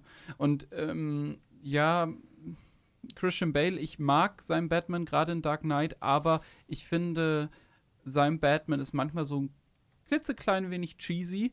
Und das finde ich passt manchmal nicht so gern. Ganz, ich finde aber, dass ähm, ähm, Christian Bale den großartigsten Bruce Wayne eben abgibt und das haben die anderen nicht so wirklich geschafft. Äh, deswegen, äh, für mich bleibt ein bisschen abzuwarten, was The Batman 2 dann letztendlich kann. Mhm. Und dann werde ich die Entscheidung für mich treffen. Ich weiß nicht, was ist es bei dir? Ich würde auch wahrscheinlich Michael Keaton sagen. Hm, okay. Ich fand tatsächlich auch den Bruce Wayne-Aspekt an ihm cool, weil er, da sieht man eigentlich mit am meisten. Es ist halt schon noch sehr comicbuchhaft und ja, man kriegt schon noch viel Einblick in den ähm, Bruce Wayne bei Hm. Michael Keaton. Ich, ich habe die lange nicht mehr gesehen, beide Teile nicht. Die sind halt so charmant irgendwie, Ja. finde ich. Weiß nicht, weißt du, von wann die sind genau? Ich glaube, der erste ist von 1980 und der danach müsste dann auch irgendwann so Ja. Mitte der 80er sein. Ja, und ich finde, das, das merkt man den halt irgendwie an. Ja. Das liegt wahrscheinlich eben auch daran, dass ich halt Filme dieser Zeit sehr gerne mag. Ja, ja. Aber das, das macht die dann für mich so spaßig. Und gerade auch der zweite Teil, der Pinguin, ist so ein cooler Bösewicht. Also der ist, ist so toll. Ich, ich habe gestern, äh, ich glaube gestern habe ich äh, David auf Instagram so ein, so ein Reel geschickt von, von äh, ist es Batman und Robin? Das ist Batman und Robin. Ro-. Robin hier mit, mit Arnold Schwarzenegger als Mr. Freeze. Ich muss mir den nochmal anschauen, glaube ich. Ich kann ich habe richtig Bock bekommen. Ich kann dem auch ein bisschen was abgewinnen, weil es halt einfach nur noch Trash ist. Also das ist wirklich ein dummer Spaß-Trash-Film. Ja, ja, und wenn man ja. den als solchen akzeptiert, Ja. dann kann man da schon Freude mit haben, wenn Ja. dann Uma Thurman und Arnold Schwarzenegger sich die dummen Sprüche ähm, hin und her werfen. Und ich glaube, das erste Mal, wenn Arnold Schwarzenegger auftaucht, sagt er, äh, You know what killed the dinosaurs? The Ice Age. Und dann irgendwie mit so Eis rumschießt. Das Ja. ist schon lustig. Also- War das der Film mit der Batman-Kreditkarte? Ja. Okay. Echt? Ich dachte, das wäre der Nein, das ist der- Ach, das ist der, okay. ist der mit George Clooney. Mit George Clooney, ja. Ich ich bin mir gar nicht sicher, ob ich den mit Val Kilmer Ja. Mal gesehen habe überhaupt. Ich habe den zu Hause liegen, ich muss mal gucken, ob ich den überhaupt mal gesehen habe. Das ist ja der Schöne mit äh, Tommy Lee Jones äh, als? Two-Face und mit dem Riddler. Ah, ja. doch, dann habe ich ihn gesehen. Okay, Ja, ja. dann habe ich ihn gesehen. Ja. ähm, na gut, wir kommen vom Thema ab. Ähm, haben wir noch was zu Christopher Nolan loszuwerden? Also ich würde vielleicht gerne noch so ein paar Kleinigkeiten ansprechen, die wir schon angedeutet haben, die so seinen Gesamtstil ausmachen. Mhm. Einfach um das nochmal äh, Zusammenzutragen. zusammenzutragen. Mhm. So. Ich finde, zum einen ist es auf jeden Fall dieses Zeitkonzept. Mhm. Also sowohl in den Filmen, die wir genannt haben, als auch in denen, die wir noch nicht genannt haben. Gerade jetzt zum Beispiel auch in Memento, wo ganz viel mit äh, Rückblicken und so gearbeitet wird und mit äh, was ist schon passiert und was weiß die Hauptfigur, was schon passiert ist. Oder Dunkirk, den du ja jetzt frisch, frisch angeguckt hast, wo man auch vordergründig gar nicht so viel über Zeit redet, aber einfach die Schnipsel, die verschiedenen Handlungsstränge zeitlich so zusammengeschnitten sind, dass du die ganze Zeit überlegst, was findet jetzt wann statt und Ja, so. genau. Und das ist eigentlich ein Thema, was sich durch alle seine Filme durchzieht. Hm. Ja, also ich würde dir recht geben, ähm, dieses Zeitkonzept, ich würde sagen, man kann das vielleicht auch so grob als dieses Technik-Gimmick beschreiben. Äh, es ist halt in jedem Film oder eine lange Zeit hat dieses Technik-Gimmick einen immer größeren Stellenwert, würde ich sagen, eingenommen. Und ich finde, bei Tenet hat das Ganze so gegipfelt. Ja. Und das ist so auch gleichzeitig seine größte Schwäche. Ja, es wird dann halt mehr der Plot oder dieses Gimmick irgendwie auserzählt als die Figuren. Und das ist halt auch sein größter Kritikpunkt. Also der Vielleicht, größte Kritikpunkt, den man ihm anlasten kann, ist, dass dann halt so die Figuren auf, im Endeffekt auf der Strecke bleiben. Für mich funktioniert es aber trotzdem, weil ich halt genau dafür in den Christopher Nolan-Film Ja. gehe. Ich bin auch gespannt, ob das in dem neuen Film eine Rolle spielen Genau. wird. Ich habe auch nicht das Gefühl, dass, oder ich kann mich auch nicht erinnern, dass er einen guten weiblichen Charakter in seinen Filmen hatte. Ja, Das stimmt auch. Ja. Die sind dann auch teilweise so fehlbesetzt. Also ich fand in äh, Dark Knight-Filmen für mich, was mich komplett rausgerissen hat, war Katie Holmes. Ich glaube, die wurde dann im zweiten Film ersetzt auch Mhm, noch. Ja. Ja. Und ich weiß nicht, wer, wer war dann im Maggie zweiten Gyllenhaal. Ja, die war Mhm. auch, also leider in dem Film auch nicht so gut. Und ja, dann, ich hatte nie das Gefühl, dass es ihn wirklich interessiert hat, jetzt mehr Frauen irgendwie äh, Screentime zu geben oder die auch zu inszenieren, weil man kann es schon. Er hat es auch ein bisschen angedeutet in Tenet, weil Elisabeth Debicki's Charakter fand ich schon interessant. Mhm. Und ich hätte gern sie auch in diesem Actionrahmen gesehen, weil das kann Mhm. man schon machen. Und auch wenn jetzt der neue Indiana Jones zum Beispiel jetzt nicht so super beliebt ist, aber ich fand schön, dass Phoebe Waller-Bridger eingebaut wurde, auch als Actionheldin. Und ja, vielleicht könnte das Nolan auch mal machen. Da bin ich auch gespannt. Ich spanne jetzt immer wieder die Brücke, aber gespannt, wie es bei Oppenheimer Ja. ist, weil da ja auch mit Florence Pugh und Emily Blunt zwei weibliche Darstellerinnen spielen, die wirklich ganz, ganz oben dabei sind, die wirklich tolle Schauspielerinnen Mhm. sind. Da kann ich mir auch vorstellen, dass da wirklich vielleicht mal so ein bisschen der Cut äh, stattfindet, dass er Ja. da mal mehr Zeit rein investiert. wer Ich weiß. würde vielleicht da so, ja, es ist jetzt ein bisschen kritisch zu sagen, aber Inception entgegenwerfen, wo damals noch Ellen Page, heute Elliot Page, Ja. äh, aber damals auf jeden Fall noch weiblich gelesen, äh, schon würde ich sagen, eine starke Rolle das stimmt. ist. In dem Film, aber grundsätzlich würde ich dir zustimmen, dass die Frauencharaktere immer so ein bisschen blass sind und eigentlich eher mal nur ein Gimmick für den männlichen Hauptcharakter Ja. sind, Ja. der sie dann irgendwie dann eben fordert. Ja, Ähm, Inception haben wir auch noch ja. gar nicht drüber gesprochen. Ich Ja. weiß nicht, ob wir das Fass jetzt noch aufmachen müssen, weil ich, ich, ich mag Inception echt nicht gerne.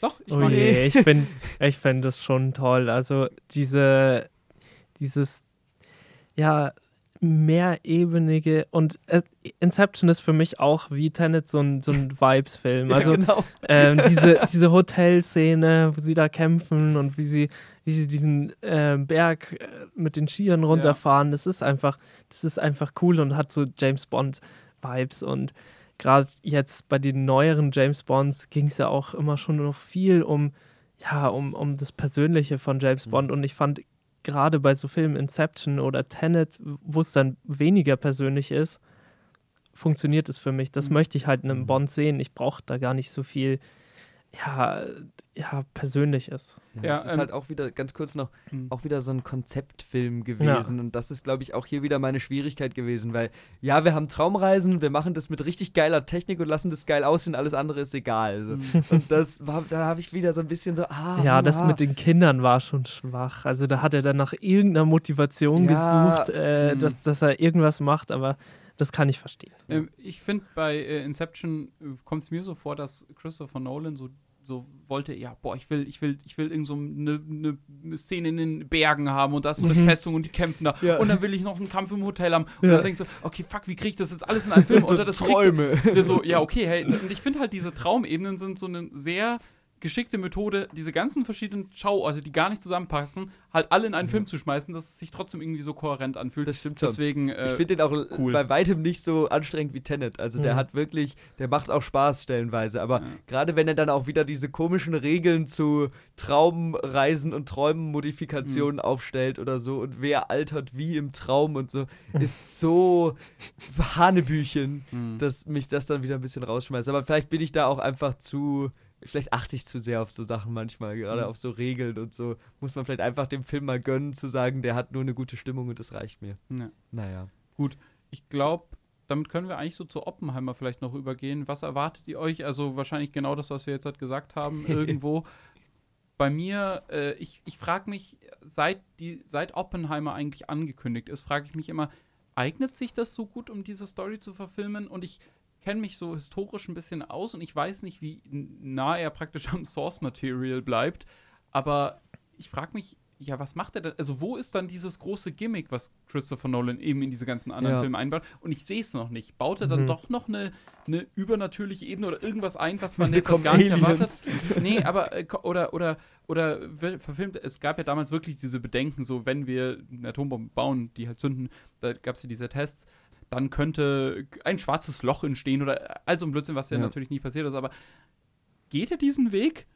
Ich glaube nicht, dass er jetzt äh, komplett in Glorious Bastards geht und äh, Hitler wird erschossen, aber ja, ich habe mich das auch gefragt. Ich dachte mir auch jetzt bei dem neuen Tarantino, weil das soll ja auch eben über einen Filmkritiker gehen, Mhm. denke ich mir so, komm, dafür bist du ja nicht bekannt, dass Ja. du sowas machst. Mhm. Und bei Oppenheimer habe ich mir auch gefragt, weil schon ein recht fragwürdiger Mann war, der auch Mhm. komische Ansätze hatte, vor allem auch zu Frauen oder Ja. auch ja nicht, nicht unproblematisch war, was man da gelesen hat über ihn, wie er, wie er gearbeitet hat oder ja insgesamt, wie er einfach als Mensch war. Und ich dachte mir, wird es jetzt so ein Abriss von dem Menschen oder wird er ihn auch irgendwie loben? Wird es dann wieder so ein neuer Elvis? Also wird es dann einfach ausgelassen? Ich habe mich das auch Ich, gefragt. ich finde halt vor allem, äh, zum Beispiel, wenn man jetzt halt mal so Nazi-Plotation gibt es ja auch, äh, so Charaktere auch wie einen Hitler, die werden halt auch teilweise sehr weird dann im Kino erzählt, aber das, das Ding ist, jeder weiß ja, wie diese Person wirklich war. Das ist sehr, sehr bekannt. Es gibt sehr viele, auch sehr gute Filme, die das Nazi-Deutschland sehr akkurat depikten, würde ich mal sagen. Und das hat man bei Oppenheimer nicht. Also es ist nicht so, dass jeder weiß, wer Oppenheimer so richtig war, was das für ein Typ war, was der für Ansichten hatte, was der für Ansichten auch gegenüber Frauen hatte. Und ich glaube nicht, dass man als ersten großen Blockbuster, Riesenfilm über diese Person, vielleicht auch der erste wirkliche Berührungspunkt für, für Leute mit dieser Person, dass man dann irgendwie so ein komplett fiktionales Werk raushauen ja, kann. Da, da, bin ich gespannt, weil eben, wie ihr sagt, mit dieser, mit dieser Figur Oppenheimer schwingt eine ganz große moralische Frage mit. Mhm. Und Nolan ist ja eigentlich jetzt nicht der Regisseur, wo ich mir vorstelle, der erzählt jetzt so eine große Moralgeschichte, wo er sagt, was ist richtig, was ist falsch, wo ziehen wir Grenzen, so. Das stelle ich mir zwar geil vor, ich kann mir aber nicht vorstellen, dass er das macht. Mhm. Wenn er es macht, dann bin ich schwer beeindruckt. Also allgemein wirkt der Film ein bisschen in seinen Trailern auch ein bisschen untypisch für Nolan. Natürlich, der sieht wieder gut aus und mhm. es ist handwerklich toll gemacht, aber so diese, dieser Kniff von ihm, den sehe ich nicht. Und stattdessen sehe ich eher so Charakterelemente, die mich interessieren, mhm. was ja, auch wenn wir jetzt herausgearbeitet haben, dass es ja in manchen Filmen durchaus funktioniert, mhm. trotzdem nicht sein großes Steckenpferd ist. Deswegen bin ich sehr gespannt, was, auf was dieser Film wirklich dann hinausläuft. Das frage ich mich seit dem ersten Trailer. Äh, für mich wirkt es ein bisschen so, also ich habe ein bisschen Sorge, dass er für mich so wird wie in Dunkirk. Ich mag Dunkirk, also ich finde, der sieht toll aus, aber ich finde, Dunkirk ist ein relativ unspektakulärer Film für einen Nolan-Film meiner Meinung nach. Äh, ich finde, äh, es gehört für mich eher zu den Schwächeren, obwohl mich das Thema Zweiter Weltkrieg und auch Dünkirchen, also die Schlacht, die da passiert ist, eigentlich sehr interessiert hat. Ich hatte irgendwie höhere Erwartungen dran und mhm. ich wusste, der das Source Material hat jetzt, sage ich mal, diesen Nolan-Kniff nicht hergegeben. Und für mich, ich habe ein bisschen Sorge, dass es ein bisschen ähnlich wie das wird. Und die Trailer erinnern mich, ehrlich gesagt, ich habe mich lange gesträubt, überhaupt Trailer zu schauen. Ich war mhm. jetzt ein paar Mal im Kino, dann kommst du nicht drum rum. Mhm aber mich erinnert es sehr an Imitation Game. Ich weiß nicht, habt ihr den mal mhm, gesehen, ja, den mit ja. Benedict Cumberbatch? Mich erinnert es super krass an Film. den. Ja, also. absolut, aber, aber ich weiß nicht, ob ich The Imitation Game von Christopher Nolan ja, brauche. aber mal sehen, wir müssen uns überraschen lassen, man weiß es einfach nicht. Ja, was ich interessant finde, ist, weil er ist ja Brite mhm. und hat aber auch eine Zeit lang in den USA gelebt und auch in Dunkirk hatte ich jetzt nicht das Gefühl, das ist so ein ultrapatriotischer Film. Das, er sagt auch mhm. nicht so, ja, wir, wir haben euch alle gerettet und wir haben das gut gemacht und danke an England, weil man sieht auch, wie ja englische Soldaten, französische Soldaten nicht an Bord lassen. Ja. Und ich glaube, so diesen kritischen Ansatz, ähm, daran zu gehen, wird er auf jeden Fall haben. Ich kann mir das nicht vorstellen, dass der, dass der Film jetzt nicht diesen kritischen Aspekt ja. erwähnen wird. Ja, also ich finde den Vergleich zu Dunkirk ganz gut. Mir hat Dunkirk sehr gut gefallen, weil der so abbildend war irgendwie. Also ich habe, mhm. ich habe ich glaube ich hier auch schon mal gesagt, ich bin gar kein großer Fan von Kriegsfilmen, weil da ganz oft dieses pathetische mitschwingt und da habe ich große Schwierigkeiten mit. Und das ist hier halt, wie du gesagt hast, Arno, völlig raus. Also ja. eigentlich zeigt man einfach nur in Bildern, was da passiert. Natürlich ja. hast du manche Figuren, die als Heldenfiguren inszeniert werden, aber trotzdem ist es einfach nur so was Abbildendes und nichts an diesem Krieg wird groß glorifiziert oder mhm. so. Und das hat mir so gut gefallen. Und wenn er sowas in die Richtung hier wieder macht, kann ich mir schon vorstellen, dass das funktioniert. Mhm. Und ich fand auch diese Nolan-Kniff, wie wir es jetzt immer nennen, hat in Dunkirk für mich schon gepasst, weil ich finde, dieses Arbeiten mit Zeitebenen war sehr subtil, hat dem so eine sehr eigene Note gegeben, hat aber die Hauptmessage des Films und das, was der Film aussagen wollte, nicht übertüncht. Und deswegen mhm. war das für mich ein, ein wirklich guter Nolan-Film. Ich mag ja. den auch, also es ist nicht so, dass ich den schlecht fand oder so. Ähm, ich fand nur, äh, dass dieser Kniff im Vergleich zu anderen, wie jetzt ein Inception oder ähm, was davor kam, so, so erstaunlich, so, also so erstaunlich subtil und erstaunlich wenig krass war. Aber das fand ich so äh, schön, dass ja. er einfach mal sagt, er nimmt seine Art, seinen Kniff so ein bisschen zurück und präsentiert uns ein bisschen was anderes. Das mhm. hat mir gut gefallen. Ähm, was man vielleicht auch noch sagen muss zu Oppenheimer, ähm, Christopher Nolan war jetzt immer bei einem Studio, und zwar Warner Brothers. Ja. Ähm, jahrelang, seit Memento immer. Und die haben ihm halt natürlich völlig freie Hand gelassen, weil ja. sie wussten, was sie an ihm haben. Ähm, ich glaube, dass eine Nolan auch bei einem anderen Studio, ich glaube, äh, Oppenheimer ist jetzt bei Universal Pictures, irgendwie sowas. Mhm. Ähm, also es ist auf jeden Fall ein anderes Studio und da muss man auch gucken, ob sich da das Studio vielleicht ein bisschen mehr eingemischt hat, weil er wahrscheinlich nicht dieselben Executives hat, ja. die dann halt ihm einfach alles durchwinken. Ja, das ist interessant, weil Warner genau am selben Tag den Barbie-Film rausbringt. Mhm. Und ich habe auch gehört, dass er da nicht super erfreut war. Also er hat freut sich natürlich, dass zwei so große Filme an einem Tag kommen. weil er auch absoluter Fan des Kinos ist. Ja. Aber das finde ich auch interessant, dass Warner da sagt, okay, du hast uns so, so, so viel Geld eingebracht, aber jetzt hauen wir den Barbie-Film am gleichen Tag wie Oppenheimer Mhm. raus, weil dieser Oppenheimer-Film war ja schon lange, lange geplant. Ja.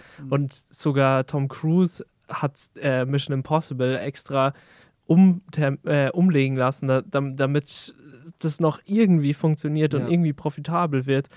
Aber das ist schon interessant, dass, dass wir jetzt hier im Juli so viele Ja. große Filme haben, die Ja. da gleichzeitig rauskommen. Das finde ich aber auch so toll, dass sie da so offen mit umgehen. Natürlich ist es ein Konkurrenzkampf, Ja, aber trotzdem machen die ganz viel so Cross-Promo ja. und äh, dann ist da ein Bild, wie Margot Robbie und Greta Gerwig sich Tickets für Oppenheimer kaufen und andersrum wie äh, Killian Murphy in einem Interview sagt, ja, er freut sich total auf Barbie und so. Ja. Und dass die so aufeinander verweisen und so ein bisschen so dieses zusammen retten wir das Kino, wo alle behaupten irgendwie, das läuft nicht mehr so. Das hat schon was Schönes irgendwie. Und Also- es war jetzt auch, glaube ich, der letzte Tag von der Promo, weil gestern sind die Darsteller gegangen unter, äh, also während der London-Premiere, weil jetzt die Screen Actors Guild auch streikt. Ja, wir können ja kurz sagen, auch wir nehmen am 14.07. Genau. auf, am Freitag, genau. Genau. Und am äh, Tag vorher hat eben dieser, dieser Streik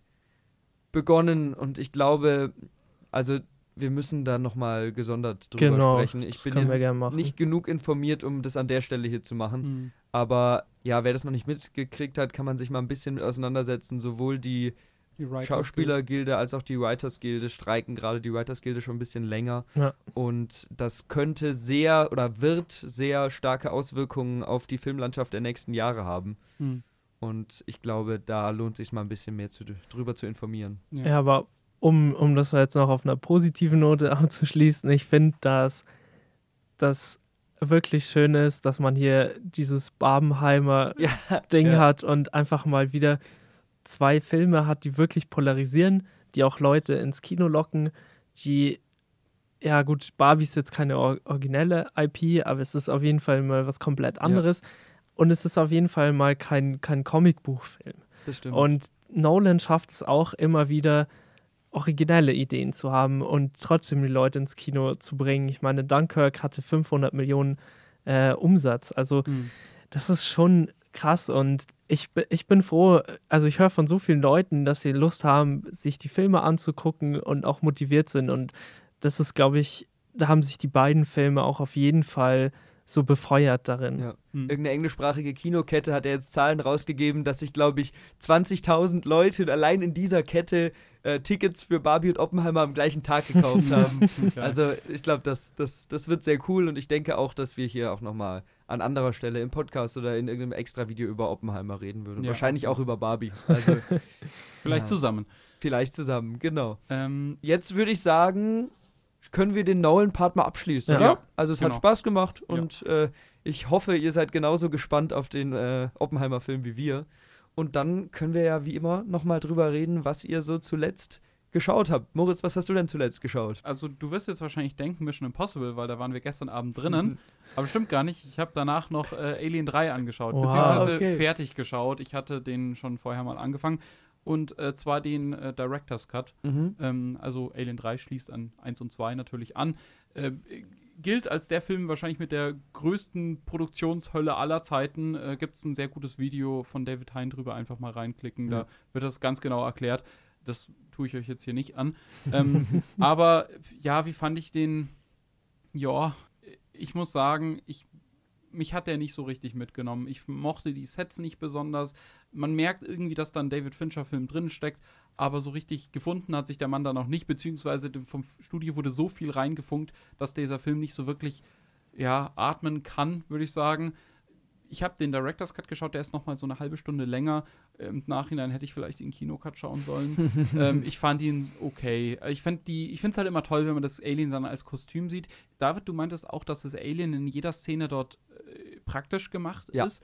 Konnte ich teilweise nicht glauben, weil es teilweise wirklich furchtbar ausschaut. Das ist, da, das ist so ein bisschen schwierig bei diesem Film, weil teilweise haben sie irgendwie zum Beispiel den Schwanz vom Alien mit CGI hinzugefügt mhm. oder so.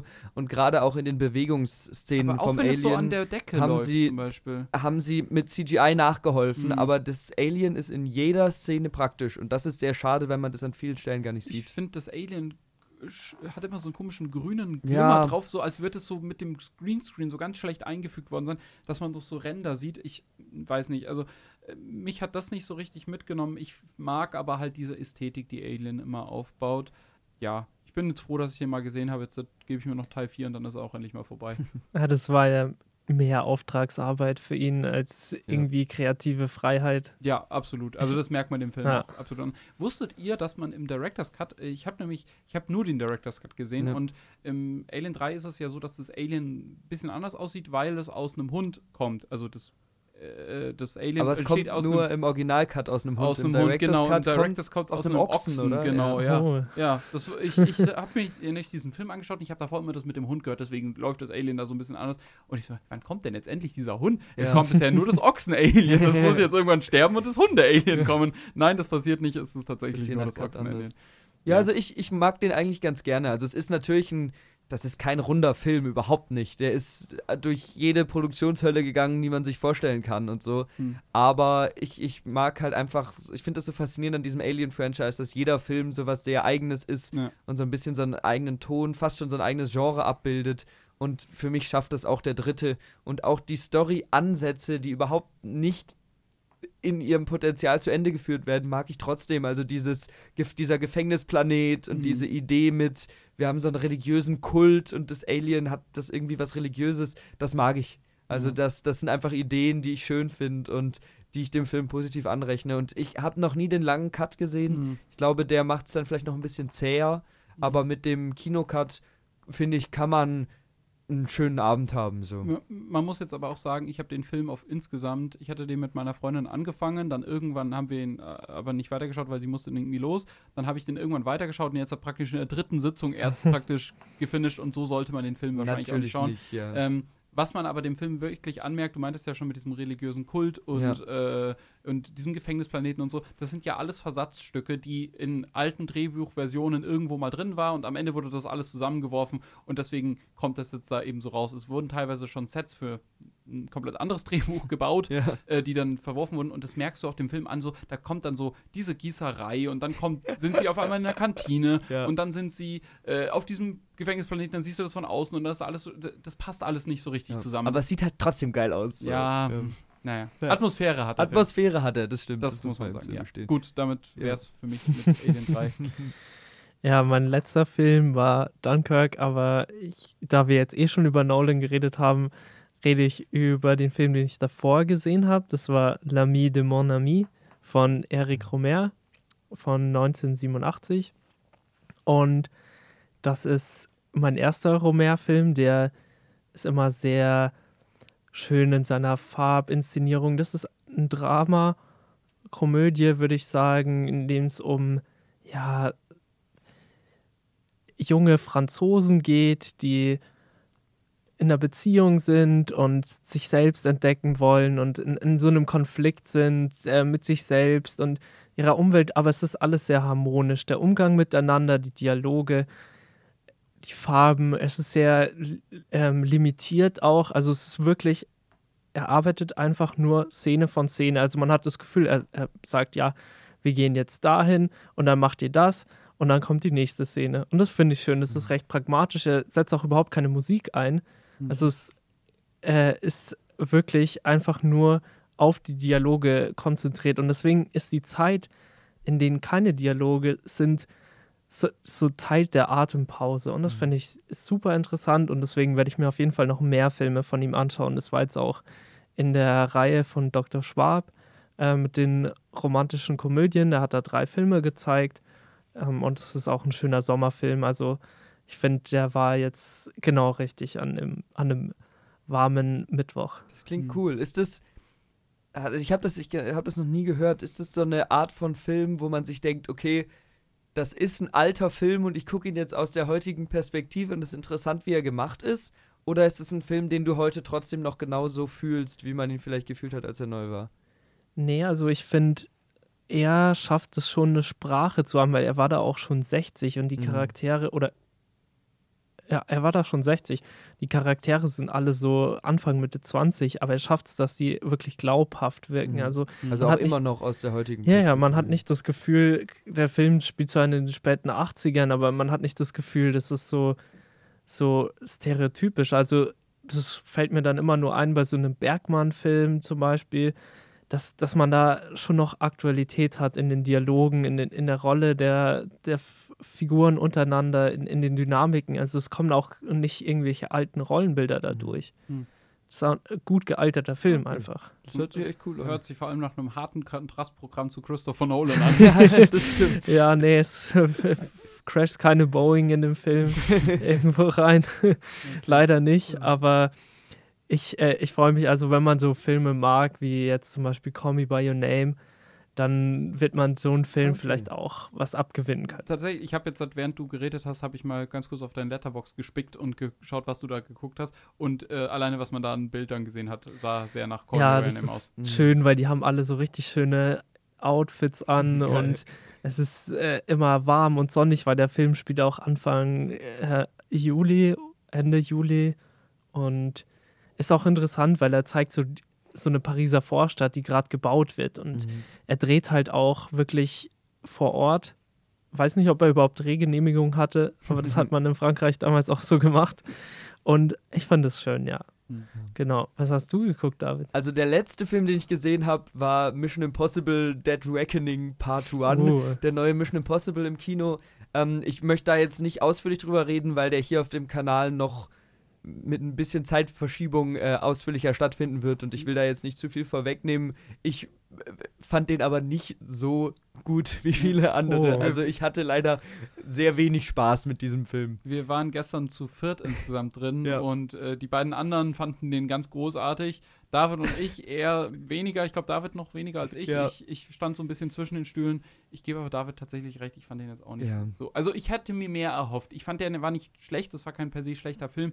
Aber ich hätte mir me definitiv mehr erhofft. Genau. Aber wenn ihr dazu mehr hören wollt, bleibt auf jeden Fall bei uns am Kanal dran, da kommt noch ein bisschen was. Mhm. Der Film, über den ich jetzt lieber reden würde, weil ich sehr viel mehr Spaß damit hatte, war, ich habe mir nochmal Men in Black 3 angeguckt. oh. Und ich weiß nicht, ich bin so ein bisschen in, also in meiner Jugendzeit, das klingt so, als wäre ich ein Rentner, aber habe ich ganz oft die Men in Black Filme geguckt. Ich mochte die damals total gerne und das hat irgendwie so ein bisschen dieses spaßige Sci-Fi-Ding mit angenehmer Comedy kombiniert und hat das so für, für mich sehr gut verträglich rübergebracht und es hat immer Spaß gemacht. Hm. Ich hatte mir dann vor ein bisschen längerer Zeit nochmal den zweiten angeguckt und musste echt schlucken, weil der wirklich nicht gut gealtert ist, gerade was da Frauenrollen in dem Film sind und was da für Witze gemacht werden und wie da Slapstick eingesetzt wird, ist echt schwach. Also da habe ich mich echt geärgert, weil ich gedacht habe, fuck, da, da habe ich mich früher immer so drüber gefreut über diesen Film und jetzt konnte ich den nicht mehr genießen.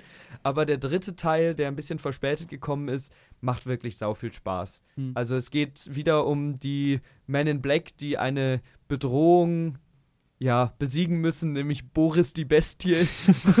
und äh, Boris die Bestie hat irgendeine Möglichkeit entdeckt, in der Zeit zurückzureisen und trifft auf eine junge Version von ähm, Agent K, der von normalerweise von Tommy Lee Jones gespielt wird. Und die junge Version ist, habe ich ja schon wieder seinen Namen vergessen, Thanos. Josh Brolin. Josh Brolin, Brolin, ja. genau. Und Josh Brolin äh, spielt so cool, einfach einen jungen Tommy Lee Jones und auch in Interaktion mit Will Smith funktioniert das so gut. Die arbeiten relativ viel mit praktischen Effekten, natürlich nicht nur, weniger als die Vorgängerfilme. Man hat schon auch CGI und man sieht schon auch, dass es CGI ist, aber das ist einfach so ein pulpiger, spaßiger, bunter Film, der spielt zur Zeit äh, von der ersten Mondmission. Ähm, hat dann auch so diese Aber dann ist das ein Prequel? Oder? ja, Zeitreise. Ach so, Halt, ah, ja, okay. mm, okay. Dementsprechend hat es auch so ein bisschen so diese bunten Vibes der Zeit und das, der macht einfach ganz viel Spaß. Habt ihr den gesehen oder?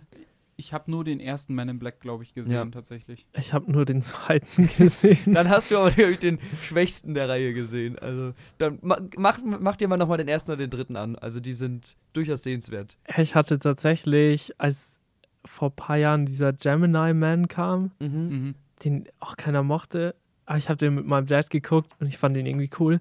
Dachte ich mir so, boah, jetzt gucke ich mir wieder was von Das- Will Smith Das an. ist Will Smith in dieser Doppelrolle. ne? Genau, Ja, wo er da verjüngt ist. Ja, mh. Ähm, und da dachte ich mir so, boah, gucke ich was an und dann kam da irgendwie auch Man in Black 2. Mhm. Also ich habe auch nur von dem, von dem neuen, der jetzt da mit Chris Hemsworth Ja, war, der soll ja der soll katastrophal sein. furchtbar sein. Den habe ich zum Glück noch nicht geschaut. Und ich habe auch mal gelesen, dass überlegt wurde, irgendwie ein Crossover zu machen zwischen Man in Black und 21, 22 Jump Street. was? Okay. ja. Das würde ich aber das eigentlich gerne Das sehen. sind aber beides Trilogien, die mich so gar nicht interessieren. Das ist mir einfach vollkommen egal. Ich- also beides. ich finde die beide total witzig. Ich find die das auch ist super. Beides mein Humor. 21 Ja, Jump Street und Finde 22 ich Jump Street super. finde ich super. Das trifft genauso einen Nerv bei mir. Ja, Und ich, äh, Men in Black vielleicht jetzt abgesehen vom zweiten Teil genauso. Also, bei, bei mir, wa- was meinen Humor trifft, habe ich auch erst kürzlich gesehen. Superbad. Habt ihr mal gesehen? ja, ich liebe den. Der ist den so ich nie großartig. Es ist, Fun Fact, der Lieblingsfilm von Eminem. echt? Ja, Ja. na gut. Aber das ist, glaube ich, eine ganz schöne Note, auf die wir hier enden. Also, Ja. wenn ihr, wenn ihr Lust habt, äh, was Spaßiges anzugucken, guckt euch Men in Black an. Wenn ihr einen, ja, filmgeschichtlich irgendwie interessanten Film sehen wollt, guckt euch Alien 3 an. Und wenn ihr einen Wohlfühlfilm gucken wollt, dann kannst du den Titel nochmal sagen. L'ami de mon ami. Okay, dann guckt euch den an. Ich versuche jetzt gar nicht das zu sagen. Und schaut euch Superbad an. Und Ja, schaut euch Superbad. Superbad ist auf jeden Fall immer ein guter Tipp. Und geht ins Kino und guckt Ja. euch äh, Nolan und also den Nolan-Film an, Oppenheimer und Barbie. Und obwohl David und ich sagen, Dead Reckoning ist nicht so gut, ich würde tatsächlich empfehlen, wenn man sich den anschaut, schaut euch den lieber im Kino an und lasst ihn dafür im Heimkino Ja. sausen. Der, der ist fürs Kino gemacht. Äh, Wenn man ihn sehen will, dann schaut ihn Ja, dort aber an. man muss ihn nicht daheim. sehen wollen. Okay, alles klar. Aber danke, hat mir Spaß gemacht. Und ihr hört jetzt auf jeden Fall noch weiter Podcasts bei uns auf Your Watchlist oder guckt euch auf YouTube bei uns äh, Specials und Essays und Kritiken an. Und dann würde ich sagen, hören wir euch vielleicht in einer anderen Besetzung nächste Woche wieder. Ciao, ciao. Tschüss.